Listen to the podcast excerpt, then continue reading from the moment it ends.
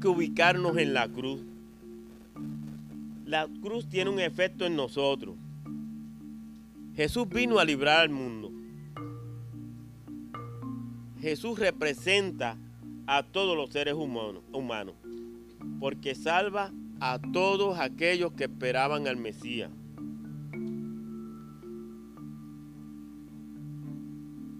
Y esto es prospectivo y es retroactivo. Porque el efecto de la cruz es eterno. Por eso Jesús tenía que morir en la cruz.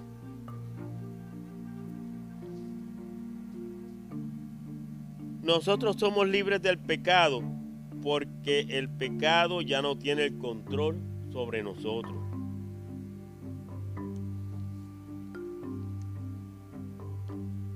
También el hermano ministró sobre el pecado que nos rodea, que nos asedia. El dolor nos rodea. El efecto de la cruz es prospectivo. ¿Cuál es nuestra profesión? Nuestra profesión es ser cristiano, conforme a nuestro llamado. continúa en lo que Dios te llamó. Cuando nosotros vamos a tomar una decisión, tenemos que tener paz.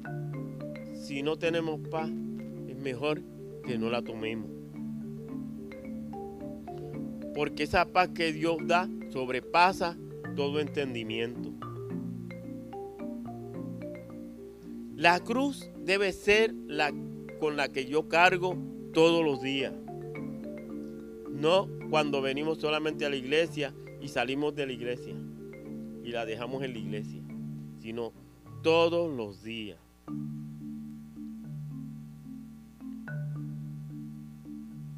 También el hermano ministró sobre los pasajes de Gálatas capítulo 5, versos del 16 al 26, el fruto del Espíritu. El fruto del Espíritu tiene que ver con con personas, con gente, con cómo comportarnos. Y a veces, ¿verdad? Qué difícil es, a veces, ¿verdad? Cuando, cuando una persona nos hace difícil la vida. Eso compartí el hermano. Pero ahí es entonces que tú demuestras que tú tienes una relación bien íntima con Dios y Dios te ha dado el fruto del Espíritu. Entonces ahí tú muestras el fruto del Espíritu de paciencia.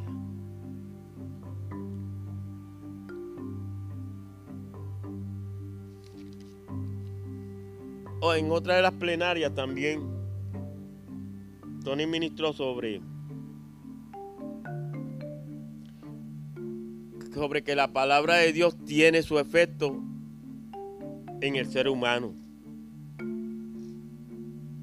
tuvo que venir Jesús como un sacrificio perfecto para quitar el pecado del mundo, el pecado de todos nosotros. Cuando hablamos de redención, ¿de qué hablamos? Míralo, mira esto. Jesús vino como un rescate por el hombre que había sido hecho prisionero. O sea, que nosotros habíamos, estado prisioneros por Satanás y Jesús vino a libertarnos. Y el precio fue la vida de Jesús y la sangre de Jesús en la cruz. Literalmente, el hermano compartía que Jesús se convirtió no sé cuántos han visto la película de Rambo, en un Rambo.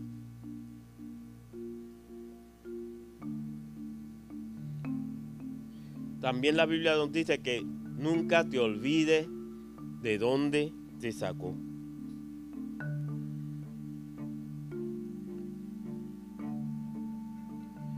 Cuando, cuando David pecó, David se agarró de la misericordia de Dios. Y entonces Dios lo perdonó. Entonces, ¿cómo manejamos nuestra santidad? ¿Cómo manejamos el pecado? ¿Dónde está Dios en nuestra fe? La santidad es una respuesta de obediencia. Dios nos ha librado de la culpa del pecado. Nos ha dado salvación eterna. Hubo identidad porque Jesús se identificó con nosotros.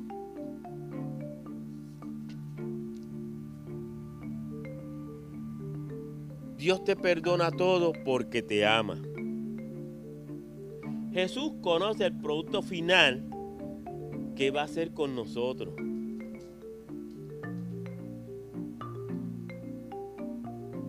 El perdón y la gracia están en completa armonía. La gracia trae el perdón. Por eso Jesús gritó bien duro en la cruz, consumado es. Ya pagué la deuda completa. Él es nuestra justicia. Ok, hasta ahí, por lo menos eso fue las dos plenarias que dieron ayer, que, que dieron ayer, y yo quería compartirlo, ¿verdad? Con ustedes, para todos aquellos, ¿verdad? Que no pudieron ir al retiro. Qué bueno, ¿verdad? Qué bueno es Dios. Pues vamos a orar, vamos a orar para que sea Dios, ¿verdad? Quien traiga, ¿verdad? A nuestro corazón su palabra y que sea la palabra de Dios ministrando y hablando a nuestras vidas. Amén. Padre, Padre Santo y Padre bueno, abrimos nuestros corazones a ti, Señor. Venimos, Señor, con corazones sensibles, corazones deseosos, Señor. Corazones con hambre y sed de ti, Señor, para que tú sigas ministrando y hablando a nuestras vidas, Señor. Padre Santo, no queremos, Señor, ser nosotros, Señor, sino que tú sigas, Señor, trabajando con nosotros para que, Padre, para que el producto final, Señor, Padre, de ese de, esa obra que tú estás haciendo en nosotros, Señor, sea de agrado a ti, Señor. En el nombre de Jesús, Padre. En el nombre de Jesús. Amén. Amén. Pues el tema del retiro, ¿verdad? Era Isaías capítulo 58, verso 12, que dice así y los tuyos edificarán las ruinas antiguas, los cimientos de generación y generación levantarás y serás llamado reparador de portillo, restaurador, restaurador de calzadas para habitar. La versión Dios, Dios habla hoy lo dice así. Tu pueblo reconstruirá las viejas ruinas y afianzará los cimientos puestos hace siglos Llamarán a tu pueblo reparador de muro, reconstrucción de casa en ruina. Y la nueva traducción viviente lo dice así. Algunos de ustedes reconstruirán las ruinas desoladas de sus ciudades. Entonces serán conocidos como reconstructores de muros y restauradores de casa. Qué bueno es Dios, ¿verdad? Qué bueno es Dios que tiene misericordia de nosotros. Yo no sé si tú te has puesto a imaginar, ¿verdad? Cuando tú estabas fuera de Dios, cuando no te habías convertido, cuando no le habías entregado tu corazón a Dios, ¿cómo tú pensabas? ¿Cuáles eran tus pensamientos? ¿Qué pasaba por tu mente?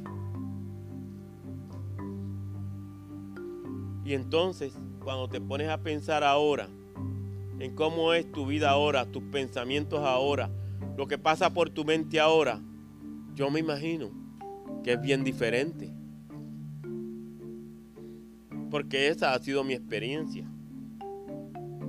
Isaías capítulo 58, verso 12, establece el fundamento para nuestra palabra de hoy.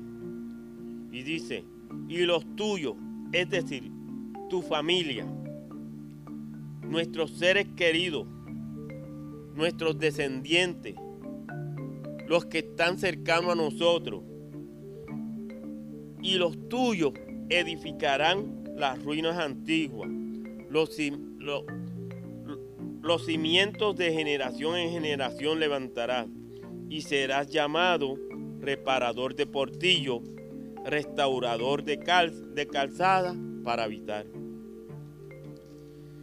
Y ahí está la clave de nuestro texto. Y serás llamado reparador de portillo. Yo quiero hablar precisamente de esa idea de ser reparadores de portillo.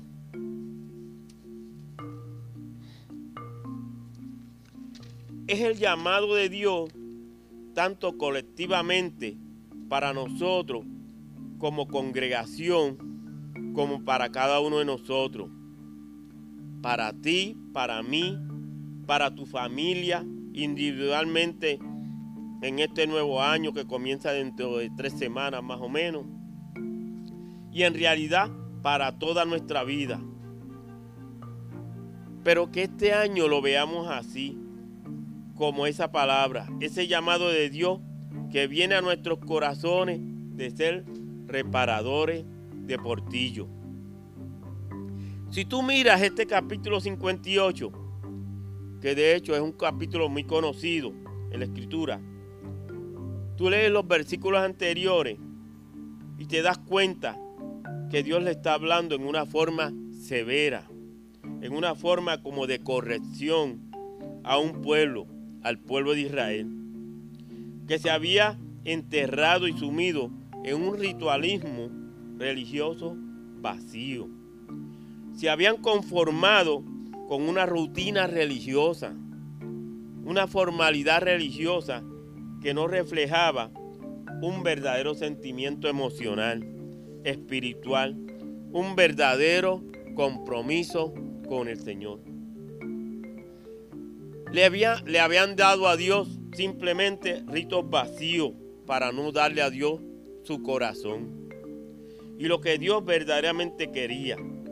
Se habían olvidado de lo que constituye una verdadera relación que agrada al Señor. Y como consecuencia de su dejadez y su indiferencia para con Dios, de haberse sumido en una religiosidad vacía, habían cosechado las malas consecuencias de su proceder.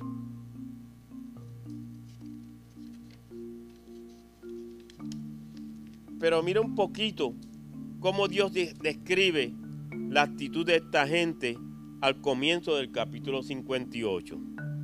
En el versículo 2 dice, ustedes me buscan cada día y quieren saber mis caminos, como gente que hubiese hecho justicia.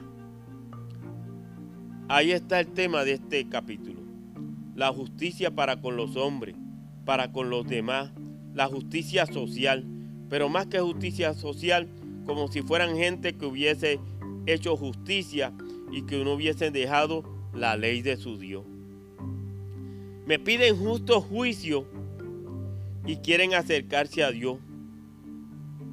¿Por qué dicen ayunamos y no hiciste caso? Humillamos nuestras almas y no te diste por entendido.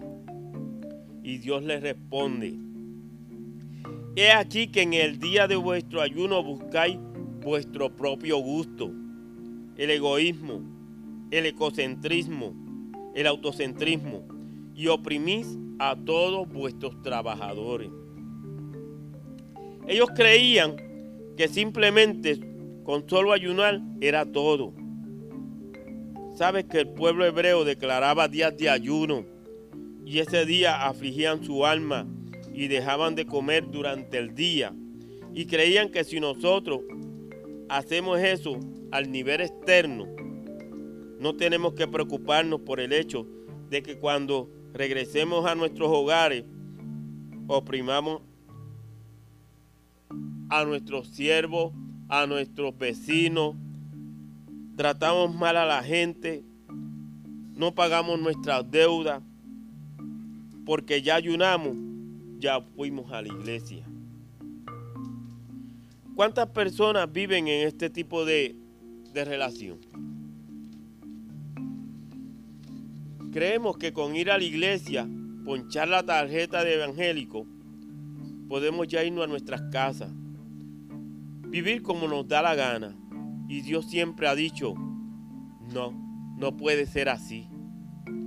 Tu vida, tu vivencia, la manera en que tú tratas a los demás, tienen que reflejar también lo que tú haces al nivel de relación con Dios. No es que Dios no quiera que vayamos a la iglesia. No es que Dios no quiere que participemos en ir al templo y adorarlo y servirlo y tener una vida congregacional. Al contrario, la Biblia dice claramente que no dejemos de congregarnos como alguna gente tiene por costumbre, sino que debemos estar en la casa del Señor. Pero lo que Dios está diciendo es que además de eso, tenemos que unificar nuestra vivencia, la manera en que tratamos a los demás. Pienso, por ejemplo, en Estados Unidos, en el siglo XVIII y el siglo XIX, cuando tanta gente iba a la iglesia, sobre todo en el sur de Estados Unidos, y servían a Dios. Todo el mundo iba a la iglesia en esos tiempos, pero después regresaban a sus casas a oprimir a sus esclavos, a azotarlos, a violarlos, a denigrarlos, a robarles su humanidad y pensaban que no había ninguna división entre ese comportamiento horrible y cruel y, de su prójimo y el hecho de que iban a la iglesia y alababan al Señor y hacían todo lo que una persona supuestamente piadosa hacía. Y por eso esta nación sufrió las terribles consecuencias que tuvo con una guerra civil donde murieron cientos y cientos de miles de norteamericanos y la nación se dividió entre el norte y el sur. Porque es que Dios aborrece una religión vacía. Dios quiere que lo adoremos. Dios quiere que lo busquemos. Pero Él quiere que haya una unidad en la forma en que tratamos a los demás nuestra postura, nuestra generosidad y bondad para con los demás y ese Dios al cual amamos. Y entonces Él le dice en el verso 4, He aquí que para contiendas y debates ayunáis, y para herir con el puño inicuamente. No ayunéis como hoy para que vuestra voz sea oída en lo alto. En otras palabras, Recordemos siempre, hermanos, que cuando venimos a la casa del Señor, se supone que vengamos para ser enriquecidos espiritualmente, para que nuestro ser interno sea trabajado, de manera que nuestro comportamiento para con los demás en nuestros hogares, en el matrimonio, con los hijos, con los amigos, en nuestro trabajo, reflejen esa relación íntima con Dios que nosotros confesamos cada día. Dios siempre está llamando a su pueblo a lo que es una relación profunda y total, donde no hay separación entre lo que tú eres y lo que tú haces cuando estás en la iglesia. En, Mique, en Miqueas capítulo 6, versos 6 al 8 dice, fíjate, Dios está haciendo una pregunta como retórica como si uno se hiciera esa pregunta. Dice, ¿cómo, con qué me presentaré ante Jehová y adoraré al Dios altísimo? Me presentaré ante Él con holocausto, con becerros de un año. En otras palabras, uno se, uno se pregunta, bueno, ¿cómo puedo yo agradar al Señor haciendo sacrificio, dándole dinero, caminando hasta la iglesia de rodillas y subiendo las escaleras del frente de rodillas, desangrándome o haciendo un, un gran sacrificio. El segundo versículo dice, se agradará a Dios. Otra pregunta retórica. retórica. Es decir, una pregunta que uno sabe la respuesta. Se, se agradará a Dios de millares de carneros como los hebreos usaban estos animales para sacrificarlos en honor a Jehová, o de mil arroyos de aceite, no barriles, sino arroyos de aceite. Daré mi, mi, mi, mi primogénito por mi rebelión, en otras palabras.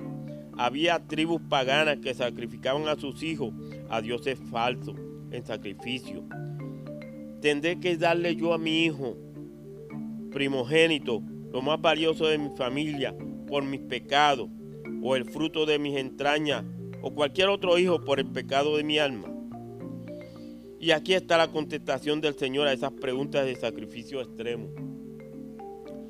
Oh hombre, en otras palabras, caramba, Él te ha declarado lo que es bueno. Tú sabes cuál es la verdadera adoración al Señor, lo que verdaderamente agrada al Señor. ¿Y qué pide Dios de ti? Solamente, ¿qué pide Dios de ti? Hacer justicia y amar misericordia y humillarte ante tu Dios. En otras palabras, lo que Dios está diciendo es que Dios no espera grandes y terribles sacrificios de, nuestra, de nosotros necesariamente, sino que lo que Dios quiere es un corazón que se humille delante de Él, un corazón que lo ame, un corazón que quiera agradarlo, un corazón que sea sincero para con Dios y que haga justicia con los demás y ame la misericordia. Ahora fíjate, algo que la Biblia no nos está llamando aquí necesariamente a una religión de obras donde si tú haces lo bueno eres salvo. Porque sabemos que la salvación es por medio de Cristo Jesús. Haber recibido a Cristo como Señor y Salvador. No se trata de una cosa o la otra. No se trata de, de oír a la iglesia y servir al Señor y darle a Dios o simplemente tener un buen corazón. No, lo que la Biblia dice es las dos cosas son importantes. Si tú te limitas solamente a hacer el bien y a hacer buenas obras y a darle a Dios y sacrificarte por Él, pero no le das tu corazón, sino tratas a tu prójimo de una manera adecuada, entonces de nada te vale. Pero lo mejor es que haga las dos cosas.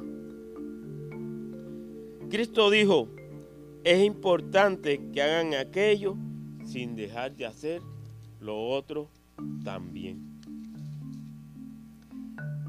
Entonces son las dos cosas. Como ustedes ven en ese versículo de Miquea, Dios en realidad es un Dios sencillo y en última instancia, hermano, todo el aparato de la religión, todo el ritual, todas las leyes, todas las cosas que nosotros disponemos cada día cuando venimos a la iglesia, se pueden resumir en las palabras de Jesucristo. Cuando le preguntó a un fariseo, ¿cuál es el mayor de los mandamientos? Dijo, bueno, amarás a Dios con todo tu corazón y a tu prójimo como a ti mismo. Y el Señor le dijo, bien has respondido. Esto tiene las dos cosas. Amar a Dios de todo corazón y amar a tu prójimo como a ti mismo. Y el Señor dijo, en eso se resume toda la ley y los profetas porque Dios es un Dios que lo que está buscando es el corazón. Las cosas sencillas. La persona que se ha entregado a Él y que ama y que sirve a los demás. Porque es un corazón del cual Él se puede agradar. En este año que se aproxima, hermano, Dios nos está llamando precisamente a eso Primero, tratar con nosotros, con nosotros mismos. Primero, examinarnos a nosotros mismos. Dios nos está llamando como individuo, como congregación, a mí mismo. Dios nos está llamando a purificarnos, a santificarnos, para lo que Él quiere hacer a través de nosotros. Y amarlo a Él de todo corazón y amar a, a nuestro prójimo de todo corazón. Lo primero que yo les llamo a ustedes y a mí mismo en este año es hacer un propósito redoblado de ser mejores este año que está próximo a comenzar, de lo que fuimos este año que está próximo a terminar. Yo sé que si tú buscas dentro de ti mismo y examinas tu corazón, tus relaciones humanas, tu vida, tu vida familiar, hay muchas cosas que tú podrías poner en una lista, es decir, de cosas que puedes mejorar. O yo soy el único. Yo creo que todos tenemos áreas que podemos trabajar, ¿verdad? Yo creo que podemos inclusive presentarle al Señor tres o cuatro cosas de las cuales nos vamos a concentrar este año para ser mejores. Por ejemplo, que mi boca hable siempre para edificar. También voy a tratar mejor a mi esposa, voy a tratar mejor a mi esposo. No le voy a gritar tanto a mis hijos. Voy a ser más generoso. Voy a leer, y a estudiar más la Biblia y con entendimiento. Hay muchas cosas buenas que nosotros podemos mejorar. Dios nos está llamando a prepararnos, a preparar la vasija, a preparar el instrumento, a preparar el canal a través del cual va a correr su bendición para esta comunidad y para este mundo en este año. Tenemos que comenzar con nosotros mismos. ¿Cómo está mi relación con Dios? ¿Es mi relación con Dios simplemente algo superficial, llana, de obra, de acciones externas? ¿O estoy dejando yo que Dios me purifique, que Dios me santifique, me limpie, me sane, me haga un hombre o una mujer digno de su, de su nombre? Eso es lo primero que tenemos que hacer en este tiempo. Este es un año para acercarnos más a Dios, para, para tratar de ser más como Cristo y hacer que la palabra de Dios encarne con más vigor, con más vigor dentro de nosotros. Tratemos de mejorar nuestros matrimonios, de restaurar la relación con los hijos, de ser una bendición para los compañeros de trabajo, para nuestros jefes y para toda la gente alrededor de nosotros.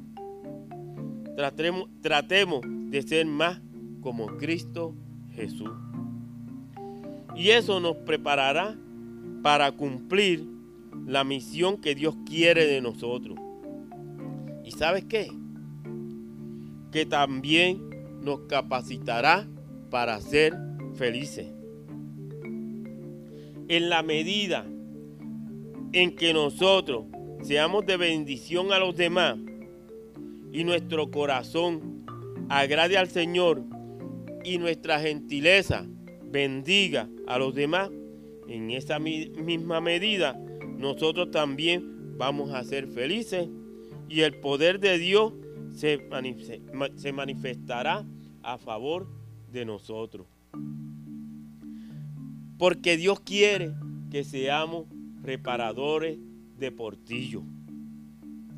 Que nos santifiquemos, que nos purifiquemos. Porque en realidad yo quiero hablar de esas dos cosas. Primero que nos preparemos a nosotros mismos, que preparemos la vasija, que no seamos cristianos superficiales, que le entreguemos al Señor todo para que entonces Él pueda hacer de nosotros lo que verdaderamente quiere hacer. Porque eso es lo que veo aquí en el, en el, mismo capítulo 58, en el verso 6. Él habla acerca de cuál es el verdadero ayuno. En el versículo 6 dice, no es, no es más bien el ayuno que yo escogí, desatar las, ligaduras, las ligaduras de impiedad, soltar las cargas de opresión, dejar libres a los, que, a los quebrantados y que rompáis todo yugo. Dios está diciendo, tú no ves que esas son, son las cosas que yo estoy pidiendo. Que tu vida sea de bendición a los demás. Que tu corazón sea un corazón noble y generoso.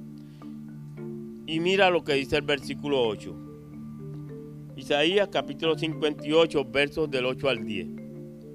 Entonces nacerá tu luz como el alba y tu salvación se dejará ver pronto. E irá tu justicia delante de ti, y la gloria de Jehová será tu retaguardia. Entonces invocará y te oirá Jehová, clamarás y dirá él, heme aquí. Si quitares de en medio de ti el yugo, el dedo amenazador y el hablar vanidad. Y si dieres tu pan al hambriento y saciares al alma afligida, y las tinieblas nacerá tu luz, y tu oscuridad será como el mediodía. Hermano, hay una correlación muy estrecha entre la forma en que nosotros tratamos a los demás, esa conducta, esa actitud de generosidad, de amor para con los demás, de ser de bendición a los que están alrededor de nosotros, de constituirnos en canales a través de los cuales corra libremente la gracia de, Dios al mundo. Y esa debe ser la agenda de todo creyente. Señor, cada día yo quiero ser más y más como Cristo. Cada día yo quiero limar un, un poquito con la ayuda del Espíritu Santo las asperezas que están en mí para que yo pueda ser verdaderamente una fuente de bendición.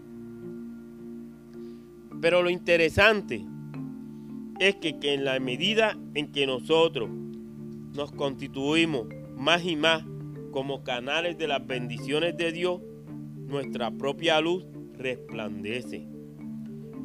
Dios escucha nuestras oraciones. Dios bendice nuestras vidas. Dios nos concede los anhelos de nuestro corazón. Dios bendice nuestros hogares, nuestra salud, nuestras emociones, porque estamos siendo canales de bendición. Cuando tú sirves para bendecir a otro, entonces Dios te bendice a ti también. El, problema de muchos seres humanos y de muchos cristianos es que estamos tan preocupados por nuestro propio bien que entonces Dios no puede bendecirnos. Yo he aprendido que si yo me olvido de mí mismo y sirvo para bendecir a los demás, Dios me bendice más a mí también. Olvídate de ti mismo un poco y sirve a los demás y dale a Dios y tú vas a ver cómo Dios te bendice a ti también. Entonces, llegamos a la pregunta, ¿qué es un portillo? A veces pensamos que un portillo es una puerta pequeñita. ¿Sabes lo que es un portillo?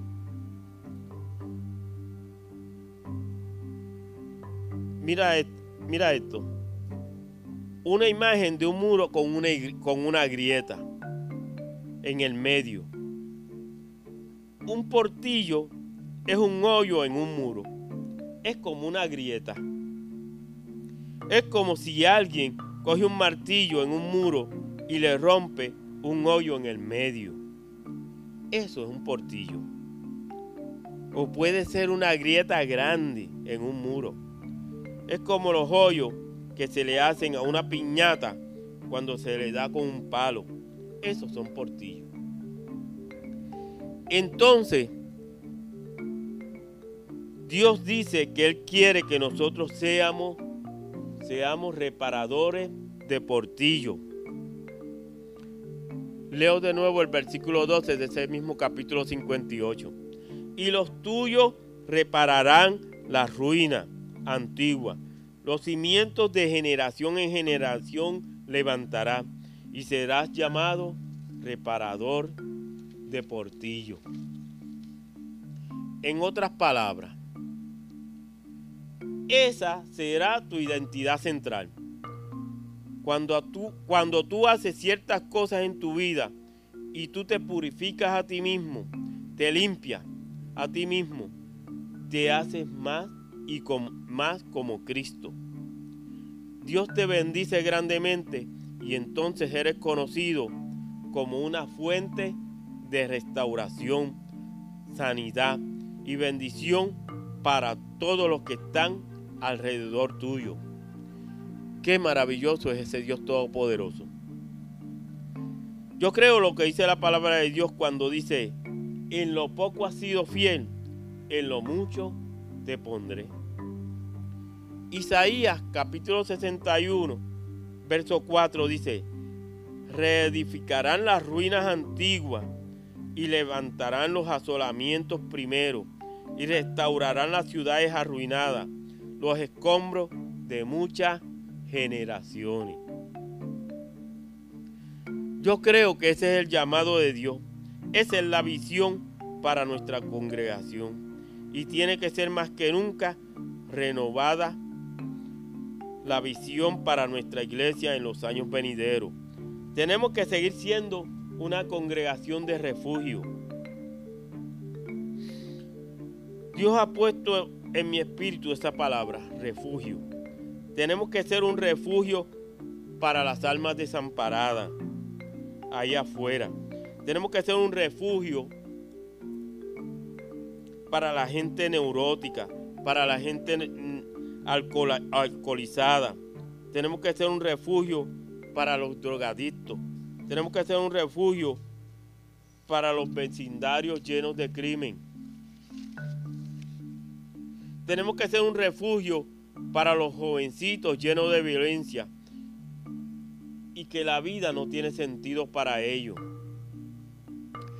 Tenemos que mostrarle una alternativa diferente.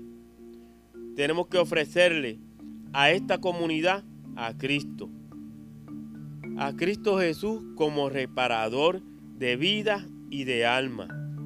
Dios quiere que esta congregación sea una congregación de refugio, un lugar para la restauración de portillos humanos, de portillos sociales, de portillos, portillos comunitarios, de huecos en los muros de esta ciudad, que vengamos y los reparemos con nuestra vivencia diaria. Tenemos que ser, como estamos estudiando los jueves en la célula, una, una congregación o una iglesia de buen testimonio, como la iglesia primitiva. Ante los incrédulos, que la gente vea nuestras buenas obras y digan, wow, Ahí está la misericordia de Dios. Nuestra gentileza, hermano, debe ser conocida por todos los hombres y las mujeres de la comunidad. El Señor Jesucristo dice así en su palabra, en, en Filipenses, que vuestra gentileza sea conocida de todos los hombres. Ezequiel capítulo 36 versos del 33 al 36 dice, Así ha dicho Jehová, el Señor, el día que os limpie de todas vuestras iniquidades, haré también que sean habitadas las ciudades y las ruinas serán edificadas.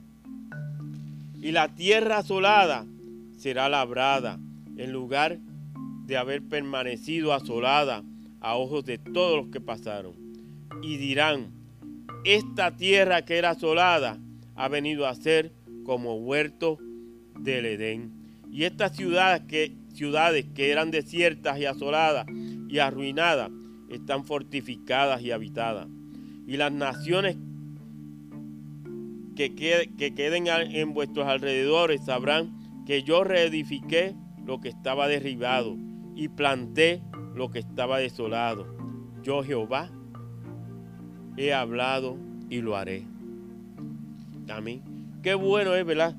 Cuando podemos ser canales de bendición, cuando podemos, ¿verdad?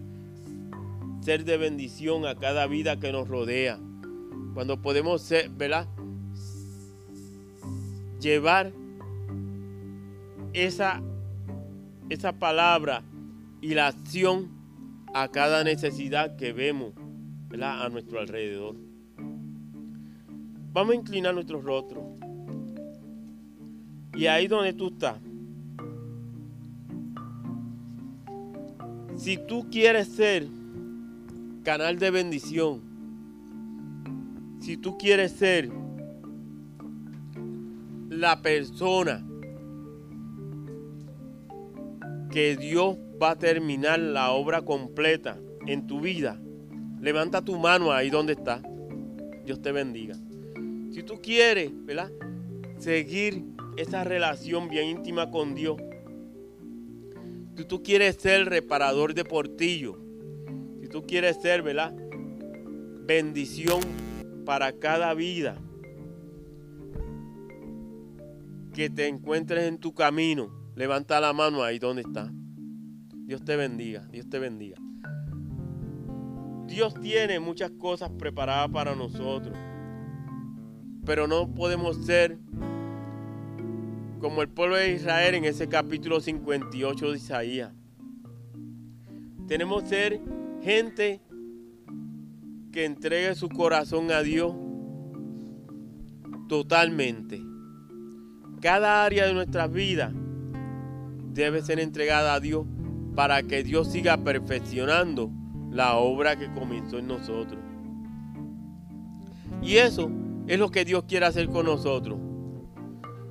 Reparadores de portillo. Reparadores de vida que necesitan de Dios. Para llevar, ¿verdad? Esperanza donde no la hay. Para llevar a Cristo donde no lo tienen para que Cristo sea exaltado donde no lo exaltan. Amén. Pues vamos a orar. Vamos a orar. Ahí donde está. Vamos a pedirle a Dios, a Dios, que Dios siga perfeccionando la obra que comenzó en nosotros y que podamos ser esos reparadores de portillo. Amén. Padre Santo y Padre Bueno, venimos delante de ti, Señor, reconociéndote a ti como el Dios Todopoderoso, el Dios que no cambia, que eres el mismo ayer, hoy y por los siglos de los siglos, Padre Santo. Que tú sigues, Padre Santo, perfeccionando nuestras vidas, Señor. Y queremos entregar, Señor, nuestro corazón a ti para que tú sigas obrando y trabajando, Señor, con nuestro corazón. Para que tú sigas, Padre, perfeccionándonos, Señor. Tú sigas haciendo la obra, Señor, que tú quieres, Padre Santo, que quieres terminar en nosotros, Padre. Padre, queremos entregarnos a ti, Señor. Padre, te entregamos nuestro corazón, Señor. Te pedimos, Padre Santo, que tú sigas trabajando con nosotros, Señor como el alfarero trabaja como el barro, Señor. Que tú seas nuestro alfarero, Señor. Padre, para que, Padre, podamos, Padre, Padre, agradarte a ti, Señor, y ser canales de bendición, Señor, a las vidas que nos rodean, a las vidas, Señor, que nos encontremos en nuestro camino, Señor. Padre, para exaltarte a ti, Señor, y glorificar tu nombre, Señor. Gracias, Señor, porque tú contestas, Señor, las peticiones de nuestro corazón y tú eres, Señor, el dador de la vida, Señor. Tú eres Señor de señores y Rey de reyes. Para ti no hay nada imposible, Señor. Gracias, Padre.